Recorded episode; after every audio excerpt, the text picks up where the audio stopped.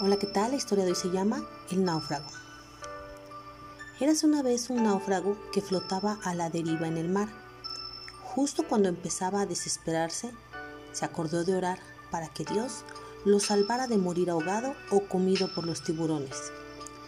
Aún no terminaba de orar cuando en eso una avioneta pasó muy bajito. Le aventó una lancha inflable y él se negó a subirse.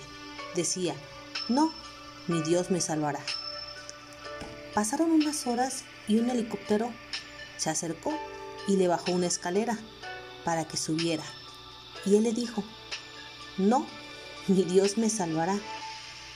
Así ya casi a la medianoche vio a lo lejos un barco y cuando estaba lo suficientemente cerca le lanzaron una cuerda para que subiera y él volvió a repetir, no, mi Dios me salvará. Aquel náufrago murió ahogado. Llegó al cielo refunfuñando. ¿Por qué Dios no me salvó? A lo que una voz le contestó.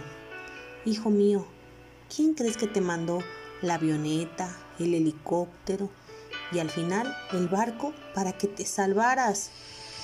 Fue Dios.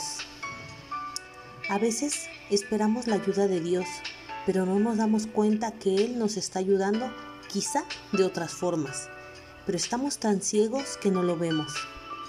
Romanos 8:28 dice, sabemos que Dios dispone de todas las cosas para el bien de quienes lo aman, a los cuales Él les ha dado el llamado de acuerdo con su propósito.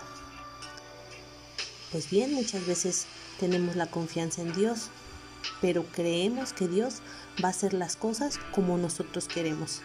Recordemos que su voluntad siempre es agradable y perfecta.